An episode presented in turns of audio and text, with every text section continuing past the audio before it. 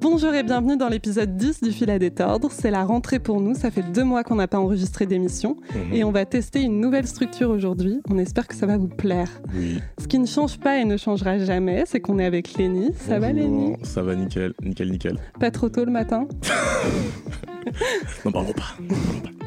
Dans ce nouvel épisode, on a la chance de recevoir Pab the Kid. Tu es un artiste d'origine lilloise, mais tu as beaucoup vécu à l'étranger, notamment en Chine, en Inde, au Japon ou encore en Allemagne. Cette identité internationale, elle se retrouve dans ton projet musical, puisque tu chantes en anglais aujourd'hui. Tu t'es lancé dans la musique après ta rencontre avec James the Prophet, avec qui tu as sorti un EP commun Stellar. Et aujourd'hui, tu es connu pour être une bête de scène. Certains ont eu la chance de te voir performer cet été au festival Wheel of Green. Je vais pas en dire plus sur ta musique puisque tu es actuellement en train de changer de direction artistique et pour cela tu collabores avec notre deuxième invité. Balthazar Picard, tu es producteur, compositeur et musicien. Dans ton travail, on retrouve de la chanson, de l'hyperpop, de la musique électronique ou encore du rock. Tu as collaboré avec de nombreux artistes, notamment Kalika, Zeli, Chaga, Charlie Moto et beaucoup d'autres dont les projets ne sont pas encore sortis, notamment ce que tu fais avec Pab. Et on peut ajouter à cela que tu es mon cousin et coloc. Mais non. Est-ce que vos présentations vous plaisent? Est-ce que vous avez des choses à ajouter? Yes, est-ce que vous allez bien aussi euh? Tout Vous va bien. entendu euh, je suis très satisfait par, euh, par cette introduction. Et toi, Ouais, Balthazar? bah, moi aussi, hein, c'était assez élogieux, donc c'est cool. Super. tout Un va bon bien, flex. tout va bien. On peut donc commencer cette phase A avec une nouvelle chronique de 5 questions rapides pour découvrir vos premiers souvenirs artistiques marquants. Et à la fin de la phase A, on pourra les comparer avec vos derniers souvenirs. On va commencer par Balthazar. T'es Yes, chaud? T'es prêt? Let's go. Ok. Alors moi je suis pas prêt. Il faut que je reprenne mes notes. Excuse-moi. Ok Balt, c'est parti. C'est parti, je suis chaud. 5 questions. Première prod qui t'a mis une claque. Une prod de Sophie qui s'appelle euh, Pony Boy.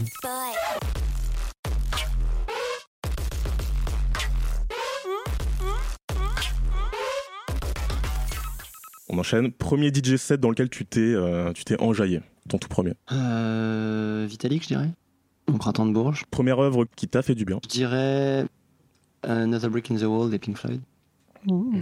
l'album.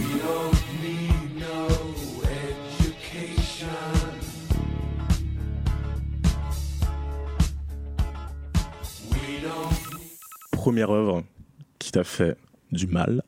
Hmm, je, je me souviens du premier film sur lequel j'ai pleuré, c'était Bambi. Ah ouais. Vrai hein. Le moment où euh, il y a les chasseurs qui arrivent, Mhm. qui tuent sa maman, et où il y a le feu là, dans la forêt, là j'ai pleuré. Je capte. Et je comprenais pas comment on pouvait pleurer dans un film comme ça. Ah ouais? Enfin, bah, c'était du coup, ouais, je découvrais cette sensation. Quoi. Avant, c'était que du fun. Ah oui. Dessin animé et tout. Ouais, mais en même temps, dans tous les Disney, il y a quand même des passages un peu durs. Où... Mais je me demande parce qu'il y a, il y a- dans les morts Disney, en général, ils sont off. Les darons qui crèvent, genre. Ouais, ouais. Ouais. Bambi, Bambi, c'est quand même, tu le vois bien. Quoi. Let's go. quoi. Ouais, ouais. Donc voilà, c'est pour ça que je suis végétarien maintenant. Depuis Bambi, en vrai non, mais je pense que ça y est participé. Hein. Ouais. Premier Celebrity Crush. Je pense que c'était la, la- Je sais plus comment elle s'appelle, mais l'actrice dans LOL. L'actrice Ah oui, dans le. Ouais, moi j'ai regardé que le LOL USA. Ah bon? Voilà, Ouais. je sais plus comment elle s'appelle. C'est Je. Je vois très bien de qui tu parles. Ouais. J'ai pas la ref non plus, mais. euh, La blonde. Je vois. Ouais. Eh ben nickel. Yes, maintenant à toi, Pab. Ok. Let's go. Premier projet qui t'a donné envie d'être artiste. L'album 2001 de Dr. Dre. Yeah, nigga, I'm still fucking with you. Still waters run deep. Still Snoop Dogg and D.R.E. Nah, nah, nigga. Guess who's back? Un des meilleurs euh, albums rap, euh, je pense, commercialement parlant et aussi euh, dans, les, dans les bases du hip-hop, quoi. J'ai écouté ça euh, quand j'habitais en Asie, ma soeur m'avait montré ce disque et, et je pense que ça m'a marqué de ouf. Et, et ça m'a tout le temps donné euh, l'envie de d'avoir cette, euh, cette sensation d'être un rappeur, genre. Premier lieu où tu t'es senti chez toi. Je pense quand je suis arrivé à Paris. Je suis arrivé à Paris en 2017 et genre c'était la première fois où je me sentais vraiment euh, dans un pays où, où les gens me comprenaient mieux parce que comme j'ai vécu toute ma vie en Asie, euh, j'avais du mal à... Bah, personne parlait français et du coup je parlais tout le temps en anglais ou dans la, dans la langue locale. Première œuvre qui t'a fait du bien? Première œuvre qui m'a fait du bien, euh, j'allais dire un film de cul mais c'est un peu... Eh ben mon gars, euh, c'est ça, c'est ça. hein. hein. Bah ouais, je c'est ça, c'est Eh sûr. ben alors, T'as la ref Tu te rappelles encore du titre Du tout. Le casting De la prod Je m'en souviens du moment, mais je m'en souviens pas de, du, du truc. euh, Première œuvre qui t'a fait du mal. Je pense que ça doit être une chanson de Coldplay ou quelque chose, genre Clocks ou un truc comme Clocks. ça.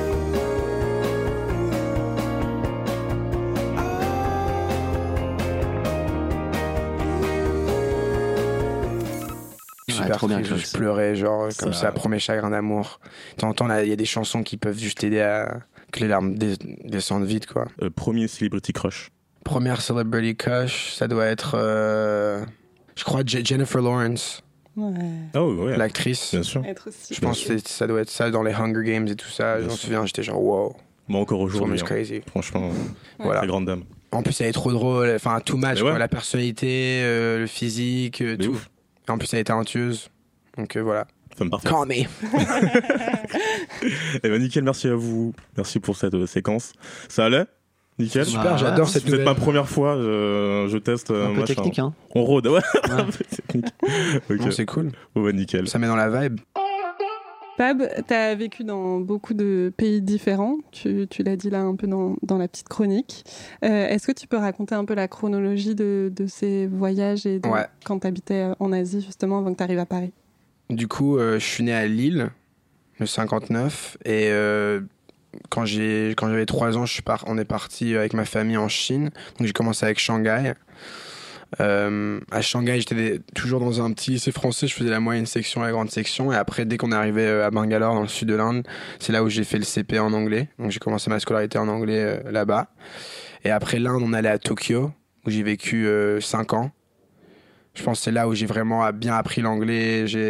Enfin, c'est le début un peu de ma vie. Même mes premières mémoires que je peux avoir aujourd'hui, c'est là-bas. Parce que je suis arrivé à Tokyo, j'avais 6 ans, quoi. Et après, je suis parti à Düsseldorf en sixième. C'est une petite ville en Allemagne. Je suis resté là-bas 4 ans et demi. Et après, je suis arrivé à Paris euh, en 2017. euh, et j'y suis depuis, quoi. Et tu étais avec euh, des locaux ou vous étiez plus entre vous Du coup, c'était des Euh, lycées anglais? Des... Bah, c'était des lycées internationaux. Du coup, le concept, c'est qu'il y, qu'il y ait plein de pays différents, plein de cultures différentes. C'est, ça, ça te forme à, à- à être ouvert. euh, dans... Enfin, c'est ça le plus important, en fait, dans l'école. Quand tu arrives, ils disent que, que, OK, c'est cool d'avoir des bonnes notes et tout ça, mais l'important, c'est d'être euh, open-minded. Et Il y avait, il y avait, par exemple, il y avait 10 mots qui représentaient, genre, le système scolaire. C'est open-mindedness, risk-taking, nanana, plein de trucs comme ça. Ouais. Et, euh, et c'était un peu ça l'importance pour que tout le monde se sente bien et qu'il n'y ait pas de harcèlement. Parce qu'en vrai, sauf en Allemagne, je pense, toutes mes autres écoles, il y avait que des gens sympas et il n'y avait jamais de gros problèmes et tout ça. Vraiment. euh, Mhm. Sauf en Allemagne. Ouais, en Allemagne, parce qu'en. Allemagne, c'était. Vas-y, on habitait dans une petite ville euh, qui s'appelle Düsseldorf, qui est très classe, high-end, avec, avec, euh, avec des, des, des, des kids qui viennent de genre background très, euh, très riche, genre des, des footballeurs ou des CEO et tout ça. Et du coup, il y avait ce truc de genre tout le monde doit être bien habillé, euh, tout le monde doit être stylé. Et du coup, genre, même ma- surtout ma grande sœur, elle a eu des gros problèmes là-bas, d'insécurité et tout ça, de, de, de pression sociale.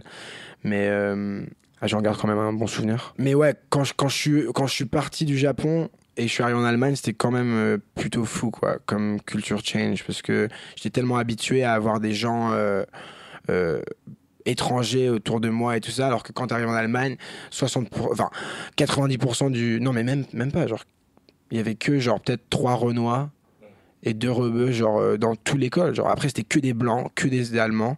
Et du coup d'aller de d'un à Tokyo il y avait plein de cultures différentes alors que là il y avait vraiment que des que des allemands quoi.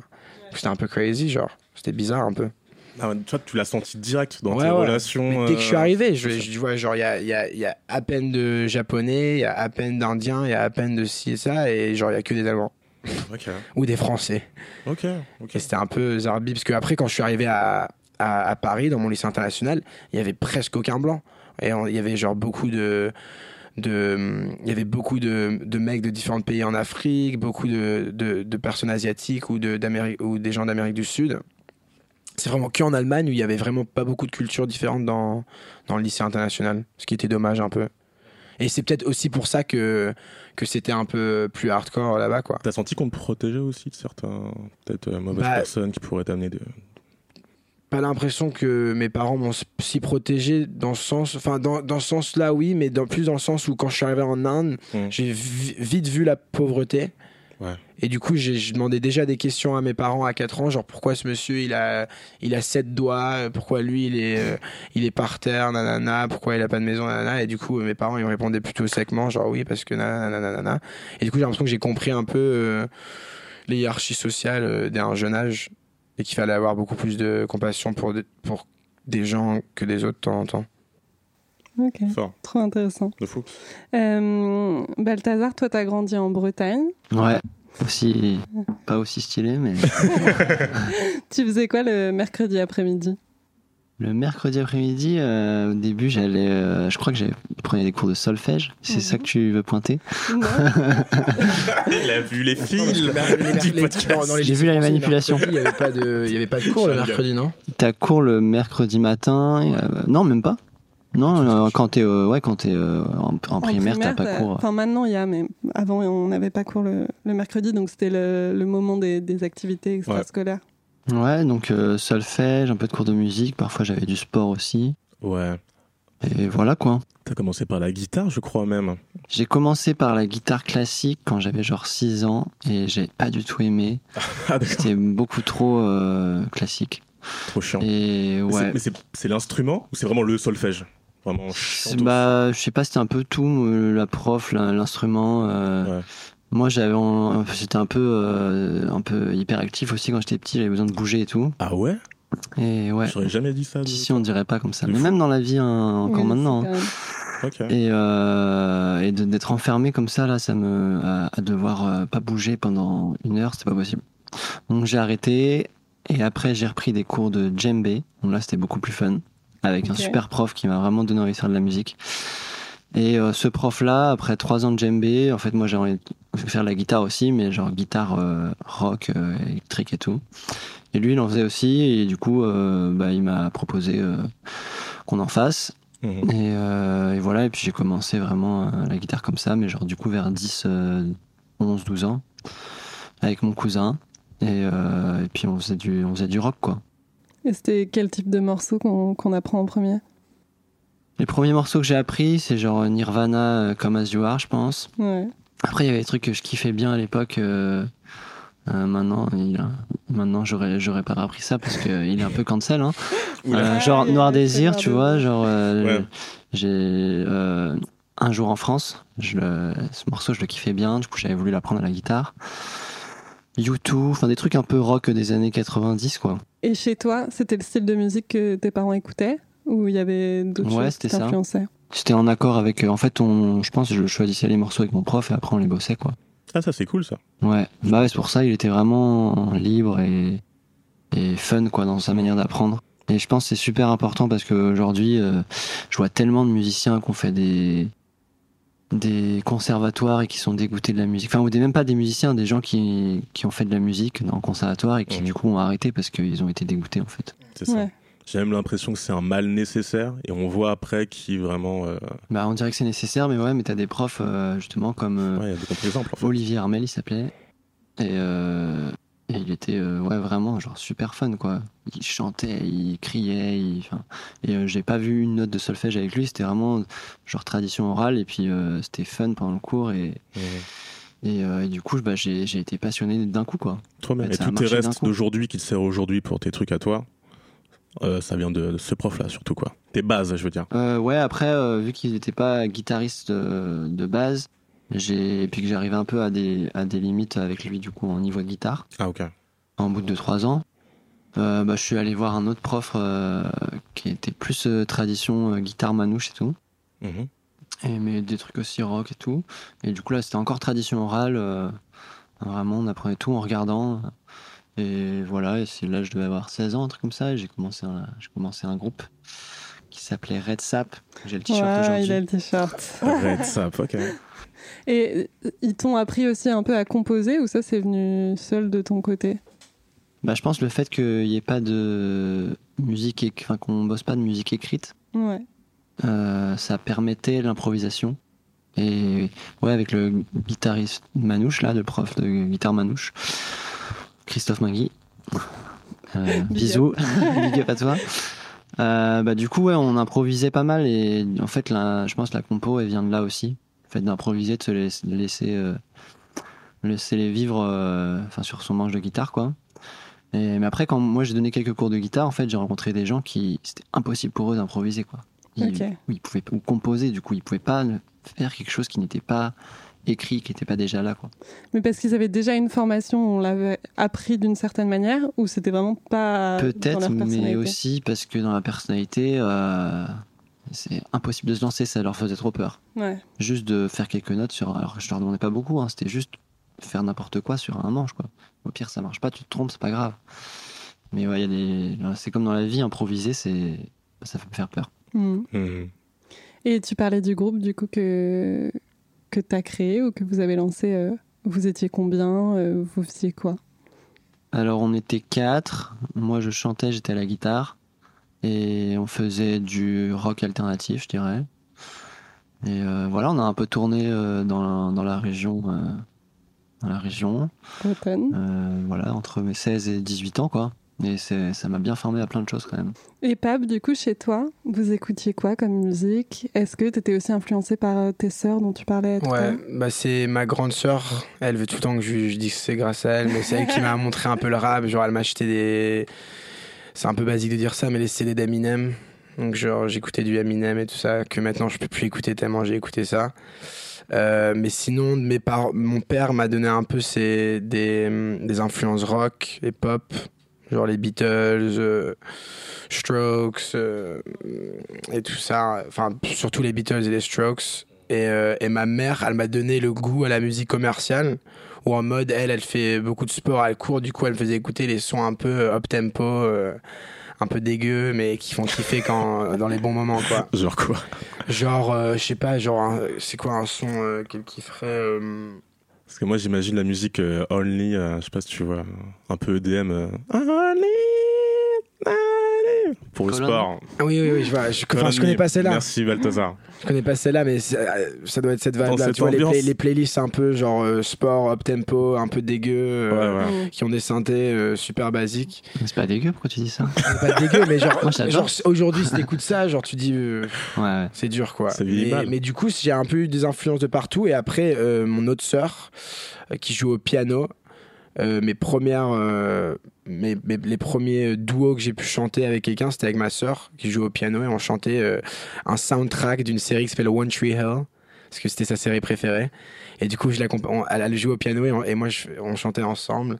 Et c'est une de mes premières mémoires euh, d'avoir chanté euh, avec quelqu'un parce que moi, je jou- jouais aussi un peu à la guitare quand j'étais quand j'étais plus jeune et c'est drôle ce que, ce que tu disais parce que moi aussi euh, avec mon euh, j'avais lâché un prof parce qu'il voulait m'apprendre les bases moi je disais non je veux pas ça moi je veux jouer du Justin Bieber et du Oasis et du coup le mec était trop cool parce qu'il m'apprenait du coup euh, les chansons que je voulais apprendre Oh. et, et sans euh, le truc de solfège genre qu'aujourd'hui Ouais, même bah, je connais rien kiffer, quoi. Dès le- Ouais.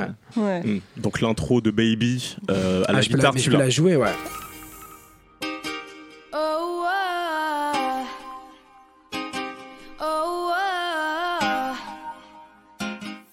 c'est une des seules chansons que je peux jouer genre par exemple aujourd'hui jusqu'à Je l'ai dans la aujourd'hui, tu vois et du coup euh, c'est pas mal On fera un cool. petit insert de joue Ouais, Baby. exact. Ah ouais, grave, il y a une guitare. un Hein. peu ouais avec plaisir Et, euh, et le fait d'être dans des écoles internationales, il y avait du coup des musiques un peu de partout euh, que tout le monde écoutait. Bah ouais, mais ce qui est super, ce qui est super, euh, la grosse chance que j'ai eue, c'est que, euh, bah, comme tout, je pense comme les lycées en France aussi, t'as des cours de musique. Et du coup, chaque, euh, chaque pays où j'ai vécu, la prof euh, de musique venait de, de l'endroit. Du coup, on apprenait des, Ah ouais, des ouais. instruments locaux. Et j'ai oublié l'instrument, mais par exemple, au Japon, là, il y, y a une guitare un peu qui se pose par terre. C'est un gros, un gros rectangle Oui, oui, où tu joues avec des, hum, des, des plâtres ouais, où tu mets sur tes doigts là. J'ai- et j'ai fait euh, quelques mois de ça où on a dû faire une performance avec euh, toute, la, toute ma promo à la fin. Enfin, c'était fou. Et du coup, euh, j'ai pu toucher un peu à des instruments bizarres euh, dès un jeune âge et ça m'a ça m'a tout, tout de suite intrigué. Et la musique, les classes de musique et art, c'est tout en mes préférés parce que j'ai jamais été très fort à l'école. Et du coup, c'était vraiment le moment où je pouvais kiffer vraiment, euh, où je m'amusais vraiment. Et du coup, c'est. euh, Voilà. C'est une vraie chance, je pense. Parce que vraiment, tu, même quand j'habitais en, en Inde, il y avait, il y avait sorti hein, une grosse flûte comme ça, je savais pas du tout ce que c'était et tout ça. Et du coup, tout le monde était très curieux de- d'essayer ces instruments. Et, euh, et parce qu'à un moment, quand tu fais beaucoup de musique, euh, toucher un instrument, ça peut, ça peut être un peu. euh, Enfin, tout le monde a une guitare maintenant ou une piano, un piano chez eux, mais quand tu vois des instruments comme ça, tu te Ouais. dis what the fuck, genre j'ai envie d'apprendre ça. Ouais. Donc voilà. Et donc, c'est quand t'es arrivé à Paris que, que tu t'es dit que t'avais envie de faire de la musique? Ouais. Comment ça s'est passé? C'est une rencontre avec euh, du coup James euh, de Prophète, le poteau, qui est arrivé à mon lycée euh, en première et, et je me suis dit man, euh, ce mec-là il est trop cool, il fait du son et de ça. euh, tout- enfin même avant qu'il arrive, les gens ils savaient déjà qu'il y avait un rappeur qui arrivait euh, au lycée et tout ça. Du coup, Ah ouais, j'écoutais ses sons et tout ça. Et je me disais putain c'est trop cool, nanana. Et un jour, euh, quand tu deviens pote avec un mec qui fait de la musique, il a un micro chez lui, t'es tout de suite obligé d'essayer. Donc, J'ai essayé de faire un son. et euh, c'était sur une instru de 21 Savage qui s'appelle Wow. Bank Account. Ouh, let's go. Match. You know I got Ziggy with me.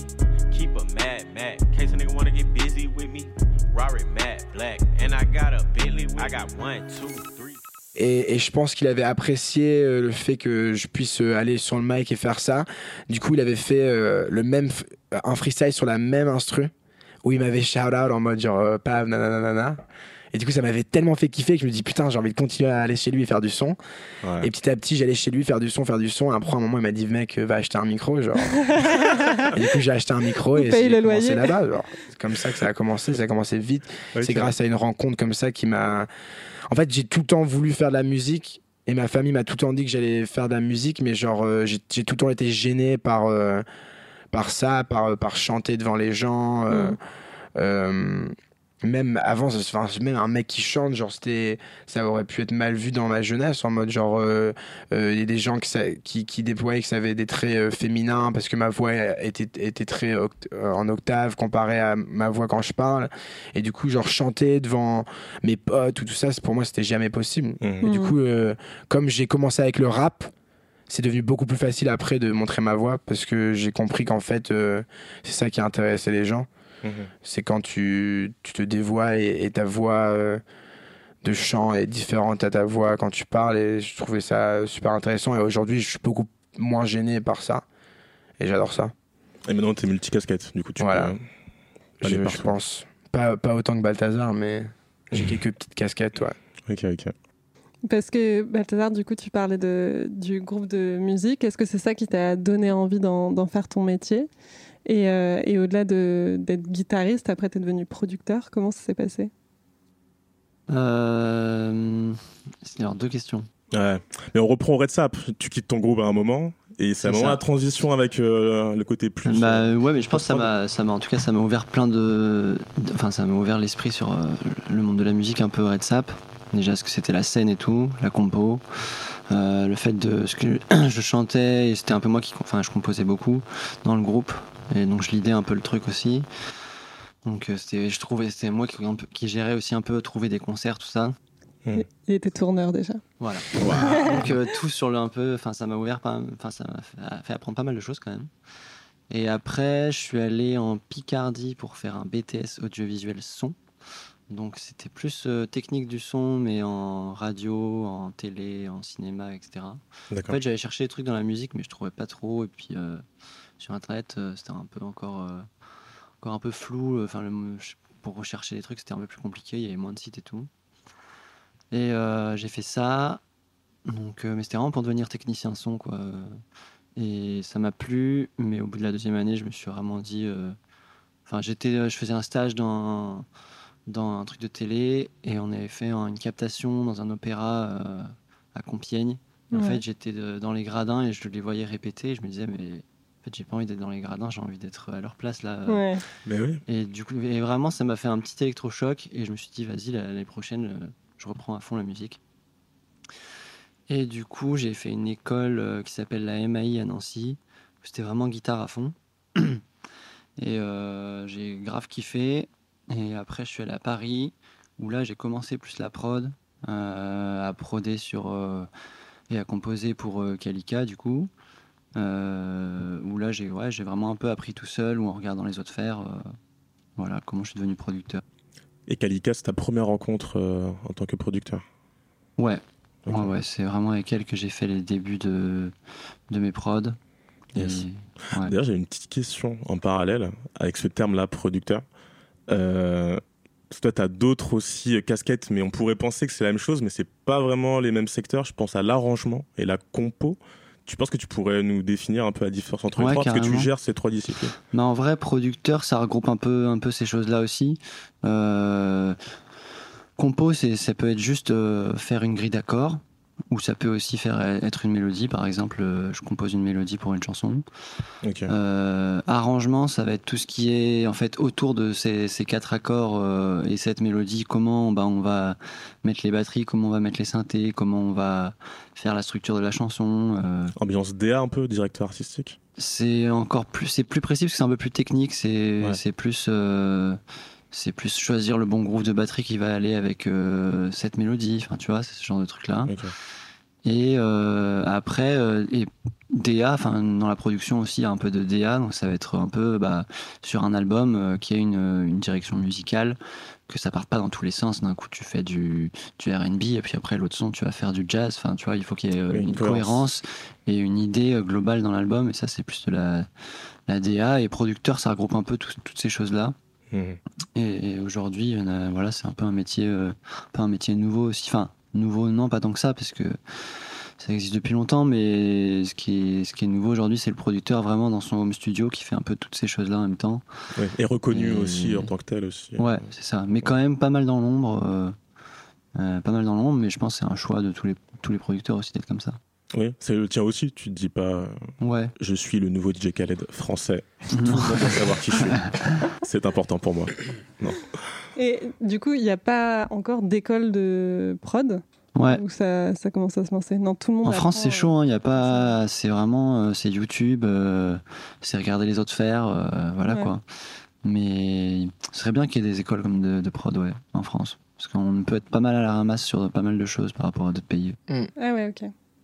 Et toi, tu as des rêves de grands producteurs euh, qui t'ont influencé ou justement tu regardais, je sais pas, des vidéos d'eux, euh, de, de comment ils, ils faisaient?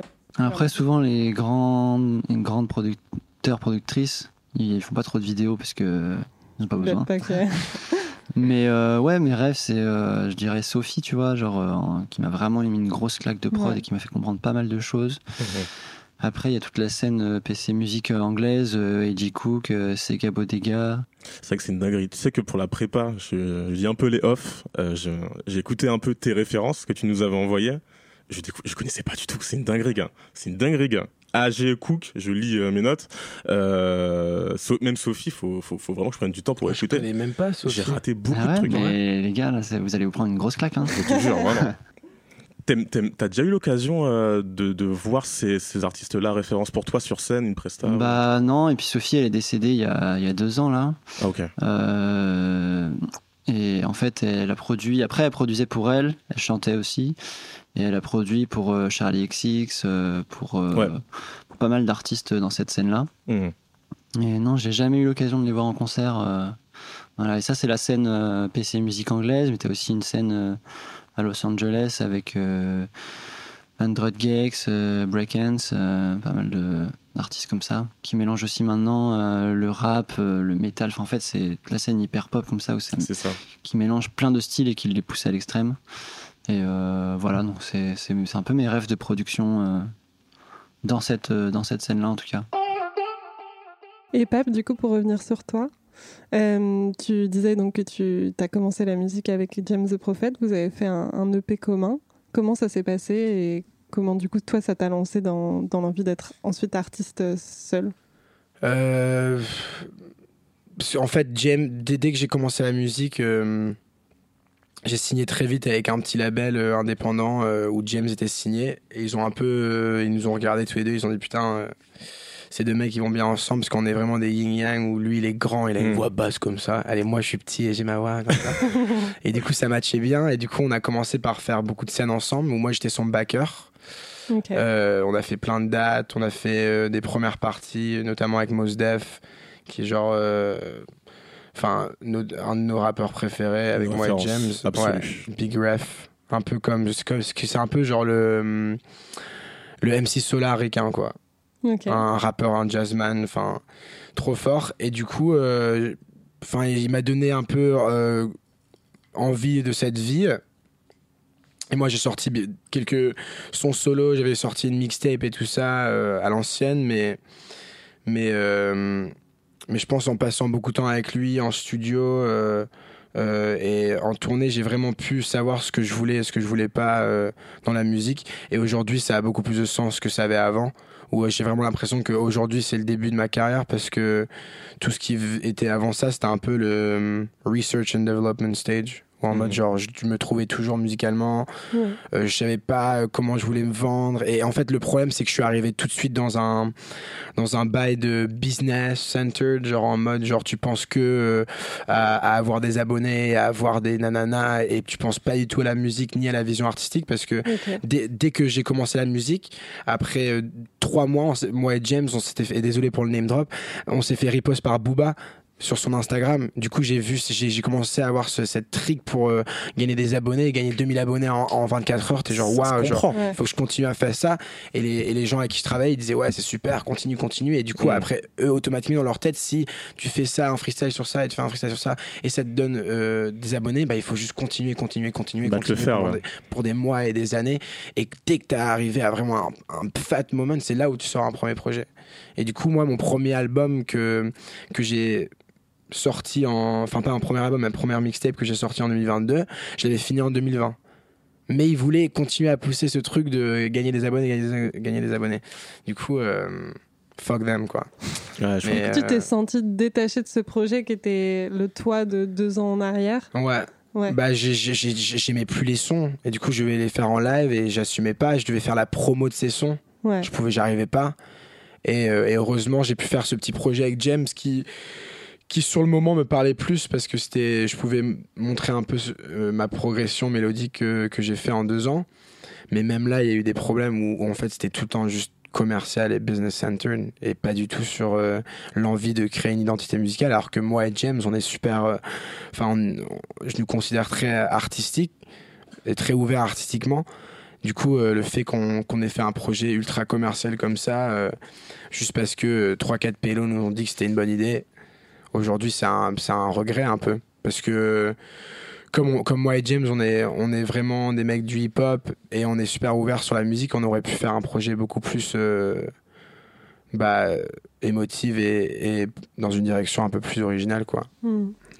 C'est ce que tu essaies un peu de faire euh, aujourd'hui, Ouais. du coup, de, de t'entourer peut-être de personnes différentes et Bien de sûr. proposer un projet qui te ressemble plus. Ouais, je sais, bah ouais, aujourd'hui je bosse avec Balthazar, du coup on- je, me sens vra- je me concentre vraiment sur, euh, sur ce qu'il me propose et, et sur cette vision artistique qui, qui, qui a rien à voir avec celle d'avant. Et, euh, et je pense que c'est plus facile à les retrouver parce que si tu es dans une direction euh, beaucoup plus euh, définie, même visuellement, même scéniquement, c'est plus facile à, à te donner des idées et de poser et de dire ok, je vais faire ça, ça, ça, ça pour arriver à ça. Et, euh, et voilà quoi. Yes. Vous voulez nous en parler un peu de cette nouvelle DA pour... Euh, Ah, The je sais pas, Kid. toi, tu- c'est que tu- comment tu représenterais cette nouvelle DA euh, Euh, Musicalement parlant? À la base, on est parti sur un truc un peu plus euh, guitare, rock. On voulait faire des trucs un peu euh, English, euh, English vibe. Un peu, ouais, c'est ça, mais quand même assez moderne. Il y a des petits glitches à droite à gauche, etc. Et au final, euh, peu à peu, on a fait des trucs plus, plus vénères, un peu plus, euh, un peu plus électroniques quand même. Et euh, là, on est plus là-dedans en ce moment. Et après, je pense qu'on va resserrer un peu, un peu tout à la fin. On va faire un peu plus de morceaux que ce qu'on avait prévu pour choisir, quoi. Là, en fait, là, ça, va, ça, va- ça part un peu dans une direction beaucoup plus triste et profonde, je pense. Alors qu'auparavant, genre, je parlais euh, peut-être de chagrin d'amour, mais sur des prods up tempo euh, positives. Alors que là, c'est vraiment, je raconte des histoires, euh, une, histoire d'amour. euh, super enfin d'une façon super personnelle où vraiment je me dévoile où les gens quand ils écoutent ce, cet album ils disent mais qui t'a brisé le cœur? T'es déprimé alors que c'est juste genre de l'émotion pure enfin voilà quoi C'est un truc que tu vas chercher aussi, le questionnement chez les gens euh, Bah, en fait, j'ai, j'ai- maintenant j'ai un peu cette, cette approche où genre j'arrête de montrer ma musique aux gens et je suis plus en mode genre, euh, genre j'ai envie d'un un peu les, enfin surprise them out of nowhere, tu vois, parce qu'ils ont tellement l'habitude d'un d'un pape de kid qui est euphorique et qui est content et que tout se passe bien et waouh mon nouveau single est sorti, nanana. Ouais, ouais. Là, j'ai un peu envie de leur montrer que qu'aujourd'hui, je me considère vraiment euh, comme un artiste et pas comme juste un influenceur euh, qui fait la merde sur Insta, quoi. je capte. Parce que j'ai- un peu le Doja Cat français en fait. Ouais, exactement. exactement. Je fais un, un big euh, change. Parce que j'en avais un peu marre que les gens me considèrent comme le mec drôle sur les réseaux, le kid qui fait euh, des conneries sur ses stories et qui fait des freestyles, nanana. Et j'ai envie que les gens me considèrent comme un, comme un artiste, quoi. Et du coup, euh, cette collaboration euh, est superbe, quoi. Nourrissante. J'ai l'impression que tous les deux vous tournez un peu vers la scène anglo-saxonne euh, aujourd'hui. Qu'est-ce qui vous attire dans, dans cette scène-là? Euh, moi, ça me- c'est- ça m'a toujours attiré. euh, C'était, enfin même quand j'écoutais, euh, quand j'étais petit, j'étais plus, euh, j'étais plus rock anglais, Radiohead, euh, U2, même si c'est irlandais, enfin en tout cas anglo-saxonne comme tu dis. Et euh, et après, c'est toute la scène bah, PC Music avec le label PC Mhm. Music et Hyper Pop qui m'a attiré. Donc euh, ouais, ça c'est J Cook, tous ces trucs là. Du coup, j'ai en fait toutes mes influences elles viennent euh, viennent à, viennent à 90% de là-bas. Mais aujourd'hui, du coup, je vais essayer un peu d'aller travailler là-bas aussi. euh, on va voir ce que ça donne, mais mais j'ai un peu des vues sur euh, sur l'Angleterre, ouais. Et, euh, et voilà quoi. Pour ma part, ça. Et moi, euh, j'ai pas vraiment eu le choix parce qu'en vrai, quand je suis arrivé en, en France, j'aimais pas du tout la musique euh, en France. euh, J'avais du mal à Ouais. avoir cette ouverture-là parce que je, je comprenais pas forcément la langue très bien. Genre, je parlais tellement mal français quand, en français quand j'ai- je suis arrivé. Je connaissais même pas genre, le passé composé, l'imparfait, des trucs comme ça. Genre, je vais apprendre ces bases-là genre à l'école. T'es arrivé il y a combien de temps? Je suis arrivé à 6 ans. Mais genre, vas-y, je parlais oralement avec mes pa- parents, mais les, les, les conjugaisons et les bases comme ça, genre, Mhm. horrible. Et du coup, moi, j'écoutais que la musique anglaise. Et c'est aujourd'hui où vraiment je commence à bien kiffer euh, le rap français euh, et, et la musique en France. Et du coup, aujourd'hui, je suis plus, je suis peut-être encore un peu plus inspiré par la musique qui se passe ici. Et je suis un peu plus anti-States musicalement parlant. Alors que UK, j'ai pas encore vraiment découvert autant. J'ai que, je connais que le, la grime et le rap un peu drill et, et tout, mais genre les- la musique de, des États-Unis, je peux plus écouter ça, j'en ai marre. Genre, je peux plus leur donner un stream, quoi. C'est quoi dans le rap français que, que tu écoutes et qui t'inspire aujourd'hui? Moi, ce qui m'inspire aujourd'hui, c'est c'est tous les jeunes artistes euh, de la New Wave, euh, parce que c'est ma génération, en fait. Je- J'en ai un peu marre d'écouter les, les mecs qui sont là depuis 10 ans, alors que là, il y a des jeunes artistes que même aussi Balthazar euh, a pu découvrir qui, qui, qui, qui font un truc un peu électro-rap, mais qui, qui vraiment qui qui est anti-commercial et qui passe vraiment dans un, dans un truc beaucoup plus recherché, beaucoup plus euh, directionné. Surtout visuellement, ça m'intéresse. Parce que Mhm. tu, tu vois, c'est. Aujourd'hui, euh, beaucoup d'artistes. euh, je sais pas, commercial pensent que les clips c'est pas du tout important, que personne regarde ça et qu'on dépense des, des milliers d'euros sur ça et ça sert à rien. Mais si tu fais un, un clip super conceptualisé et la chanson derrière elle est super bizarre et tout ça, pour moi c'est comme ça que tu, tu te définis un artiste. Et moi j'ai vu, j'ai, j'ai- je, enfin je vais citer un nom surtout, c'est un mec qui s'appelle Ajeune Crack. Ouais. C'est un mec de Lille, d'où je viens aussi. Du coup, j'ai aussi cette fierté-là en- en- encore plus. Et c'est un mec euh, qui rappe avec une, une, une, une- une voix un peu cartoonesque, où euh, t'as vraiment l'impression que le mec, genre, il est pas fait pour rapper, mais il rappe sur des prods tellement euh, bizarres et il a une façon de rimer qui est super intéressante qu'en fait, euh, ça te fait kiffer à fond, genre. Et dès que t'es, en fait, au début, t'as du mal à kiffer et dès que t'es dedans, ça devient une addiction, genre. Et tu peux Ouais. que écouter ça, genre. Moi, mon son préféré, c'est Trois Meufs. Nick c'est grave, j'emmène ma go sur un toit Yeah. J'essaie de me stabiliser comme un atome Et je la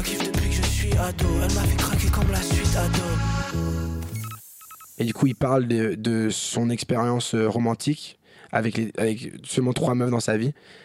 Et euh, et il y a même un refrain qui me parle beaucoup, c'est il dit genre euh, je suis moche mais elle pense que je suis beau. Et du coup, ça me fait kiffer trop. Et c'est très, euh, c'est un moment sincère dans la chanson où il vraiment il parle pour la première fois de trucs comme ça. Et c'est un peu corny, mais en même temps, euh, ça me, ça me fait penser à moi euh, et, et mes relations amoureuses, genre. Là, ça te touche. Ouais. Et surtout quand un rappeur qui, qui parle de trucs drôles et qui parle de trucs, il peut sortir une petite phrase comme ça mignonne qui, qui peut toucher beaucoup plus qu'un truc euh, deep euh, sur Ouais. euh, son background. Quand c'est ou- pas attendu, ça fera moins Ouais, corny. de ouf. À Franchement, euh, je pourrais acheter aussi. hein. Mm. Et t'as été à son concert euh, C'était Oh, ouais, je suis allé le voir à Will of Green. Ouais. Euh, en plus, il on était assis juste à côté dans les, loges, dans les trucs d'artistes, mais, mais j'ai pas vraiment osé aller, aller lui voir. T'as déjà fait Rap. ça, toi? De quoi? Euh, Aborder des gens. Ouais. Je le faisais tout le temps. Je t'amène sur un truc, je crois que tu vois où. Ouais.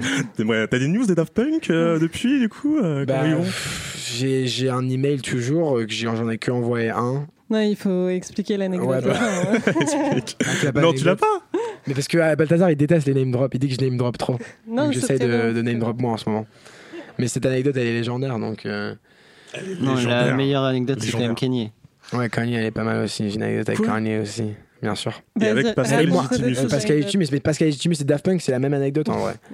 Parce Ah oui, c'est vrai. Ouais. Parce enfin, tu veux l'expliquer ou j'explique? Explique tout, En contextualise. gros, en gros, je suis, je suis en train de, de je suis à un, re- un resto dans le Marais, en train de boire un café avec euh, mon ancien manager et Pascal Legitimus. Et euh, et euh, et un serveur qui vient demander une, une autographe à Pascal Legitimus, il est trop refait qu'il soit là. euh, et pour les gens qui savent pas qui Pascal Legitimus c'est, c'est un comédien, euh, acteur. C'est vous savez pas, vous êtes des fous. ouais, vous êtes Vous êtes des fous, des mec qui inconnus. fait- des inconnus, Renseignez-vous. voilà. Et qui est, qui est notamment été, ce mec-là était dans mon premier album, c'est lui qui ouvre l'album et tout ça en me donnant des Ah. conseils. Et, euh, et du coup, le mec, il arrive, il est trop content, il dit euh, Mec, merci d'avoir ramené Pascal ici, ça fait trop plaisir, euh, qui êtes-vous nanana. Et après, il revient, il me dit Mais pour vous, re- pour vous redonner, euh, comment dire, la. euh, Ouais, Donnez l'appareil. voilà, de l'appareil. Vous savez qui est cet homme-là euh, dehors, genre. Et du coup, je, je regarde dehors comme ça. Et je vois euh, un mec avec une calvitie, nanana. Et moi, je savais pas qu'on pouvait voir, euh, qu'on savait qui étaient ces mecs. Et du coup, Mm. je regarde sur mon téléphone, nanana. Je regarde Daft Punk, nanana. Et, euh, et je tombe sur une photo de Thomas et je vois, et je vois, et je vois la même gros, gros afro comme ça. Et je me dis, putain, c'est lui. Et du coup, je me lève tout de suite, genre sans y penser. Je me dis, je suis obligé d'aller le voir ce mec. Et en plus, je venais de faire euh, les premières parties, de- la première partie de Mos Def à la Cigale le jour d'avant. Mmh. Du coup, je me disais, si le mec c'est un vrai euh, Zikos, il connaît, il sait qui c'est Mos Def, et je lui disais ça comme entrée de jeu. Et du coup, je lui dit, mec, euh, j'ai pas envie de vous déranger, les gars. Je m'appelle pas de kid, je fais de la musique, je viens de faire les premières parties de Mos Def euh, à la Cigale, et le mec, il- quand j'ai dit ça, il a levé sa tête, parce que vas-y, c'est bizarre, genre personne fait ça. Et je lui ai dit, j'ai pas envie de te faire chier, tout ça, mais genre, euh, c'est un, c'est un, ce serait un rêve pour moi de, mon- de te montrer ma musique. Et du coup, il m'a, il m'a donné l'email, euh, je lui ai envoyé 3-4 sons, il a écouté, il m'a jamais répondu. Et euh, je pense là, pour, la, pour, la pro- pour le prochain album, On va relancer. on va relancer ça, quoi. On va lui envoyer pour qu'il écoute au moins un peu, parce qu'on sait jamais. Trop bien. Je Yes. pense qu'on on peut dire qu'on qu'on a fait un peu le tour de, de la face A. Euh, on, peut, on peut terminer du coup sur euh, la petite chronique dernière fois, cette fois, pour reprendre les questions qu'on vous a posées au, au début, euh, mes versions dernière fois. Du coup, je vais commencer par toi, Balthazar. La dernière fois où tu t'es dit, waouh, cette prod, c'est une tuerie. Je peux regarder dans mes titres likés Ouais. Je pense que c'est la, la- le track qu'on a fait avec Pab. La dernière qui s'appelle Cratère. Le dernier set sur lequel tu t'es déhanché. C'était hier. Moi, je me suis pas beaucoup déhanché hier. Où il Euh, était. Ah, bah, j'avoue, hein, on va continuer sur Pab the Kid. Ouais. Le- Petit concert, euh, ouais, j'ai bien pogoté quand même au concert de Pab euh, Ah. mercredi. Nice. C'était au Petit Bain, c'est ça? Ouais, C'était bien, t'as kiffé? C'était super. Shout out à Nuit Blanche, c'est euh, l'organisatrice euh, Ouais. du concert. La dernière œuvre qui t'a fait du bien? Genre, juste quelques mots d'un. Est-ce qu'il est là le livre D'Henri Michaud? Oui, on est chez, on est chez Ouais, Balthazar. on est où on est? On est clairement chez lui. Il, a les objets, ses références à un portée de main. studio. euh, C'est une, une, phra- une phrase du coup d'un livre d'Henri Michaud qui s'appelle Poteau d'angle. Et c'est genre que des petites phrases comme ça pendant tout le livre. Je vous lis la phrase? Ouais, Ouais, plaisir. Garde intacte ta faiblesse, ne cherche pas à acquérir des forces, de celles surtout qui ne sont pas pour toi, qui ne te sont pas destinées, dont la nature te préservait, te préparant à autre chose. Ok, c'est de la prose un Euh, peu. La dernière œuvre qui t'a fait du mal? Je pense que c'est une chanson que j'ai écrite il y a récemment où j'ai chanté aussi. Ça faisait Ok. très longtemps. Et du coup, voilà, c'est une petite chanson sur une rupture. euh, et ça m'a fait du mal. Je qu'on t'entendra, euh, qu'on entendra peut-être je un suis jour pas sûr. Ça fait- t'a fait du mal de l'écrire, de la chanter ou de l'entendre Ouais, les deux. Les trois. Les trois. Et ton dernier Celebrity Crush? Je dirais Travis Scott parce que je pense que c'est une des dernières personnes avec qui, enfin, où j'ai vraiment eu le sentiment d'être un peu fan quoi. Et ça m'arrive pas souvent. Et euh, son dernier album, j'ai replongé dedans et j'ai redécouvert pas mal de trucs du coup que j'avais déjà avant écouté mais que j'avais moins compris. Et ouais, il a, il a quand même une aura de ouf quoi. Pab, t'es prêt? Ouais. Le dernier projet artistique où tu t'es dit, moi aussi je veux faire ça. J'ai rencontré une personne euh, il y a un an, un rappeur qui s'appelle No Snow. J'ai les rêves sur lesquels je m'appuie. Donc pour l'amour, je veux pas l'appeler. J'ai des idées qui fusent dans ma tête. Mais des mots me foutent jamais la paix. Donc je suis pas d'humeur à faire la fête. Quand je me fais chier, je fais de la musique et vous? Et c'est un mec en fait qui m'a donné tellement de, de de kiff sur le rap français en fait depuis que j'ai rencontré. Et c'est vraiment une personne qui m'a vraiment donné envie d'essayer euh, du rap français. Du coup, maintenant, quand je vais au studio, de temps en temps, je fais, je fais des sons comme ça. Le dernier lieu où tu t'es senti chez toi? T'es pas ici par hasard dans ce podcast En vrai- t'es à l'aise En vrai, j'allais dire cet, appartement-là, je suis très à l'aise parce que moi, j'ai j'ai eu beaucoup de mal à faire des sons dans des gros studios euh, Ouais. où t'as une cabine séparée et tout ça, euh, Euh, où tu, tu deviens très nerveux vite parce qu'il y a parce que euh, c'est l'heure qui est payée, tu dois payer par l'heure, il y a plein de gens. Pour expliquer aux gens, c'est le même endroit où on enregistre le podcast et où euh, du Ouais. coup vous enregistrez. De ouf, c'est fou quand même. Pour l'instant, c'est mes meilleures créations, je les ai faites ici. Du coup, euh, La dernière œuvre qui t'a fait du bien c'est quoi une œuvre en fait? On peut tout sur un Oui. concert, ça peut être une Ah œuvre. Pour Bah, moi, oui. hein. Mon dernier concert, ça m'a tellement fait euh, du bien de voir la réaction des gens et d'avoir les retours des gens après le concert. Et, euh, et voilà quoi. En plus, c'était la, pr- la première fois où, où, où je faisais des, des- mes, mes sons sur ma muse. Ta muse qui est? Ma muse qui est une femme euh, incroyable euh, qui m'a qui m'a qui m'a inspiré à écrire toutes les choses toutes mes chansons dans ces dernières années quoi.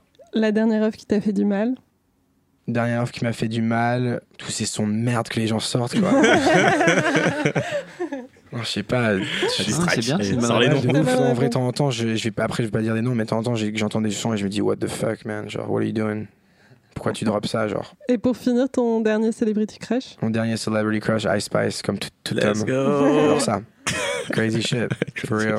Trop bien. Et ben merci, merci tous les deux. Merci Lénie. Merci à toi, Ben. Merci. Merci aux auditeurs de nous avoir écoutés jusqu'ici. Yes. Yeah, yeah. Et on se retrouve comme d'hab dans deux semaines pour la phase B. Dans, dans le thème, on a dit devenir une mauvaise personne, euh, ce qui part du principe que tu es né bon. Euh, moi, clairement, je pense que c'est l'inverse. Euh, je, pense- je pensais pas que tu pensais ça, je pense exactement pareil. ouais, ouais, c'est. Je pense qu'on peut juste euh, évoluer en étant euh, juste moins une merde qu'on est déjà de base. Tous. À très vite, ciao ciao. Ciao, bisous. Yes, sir.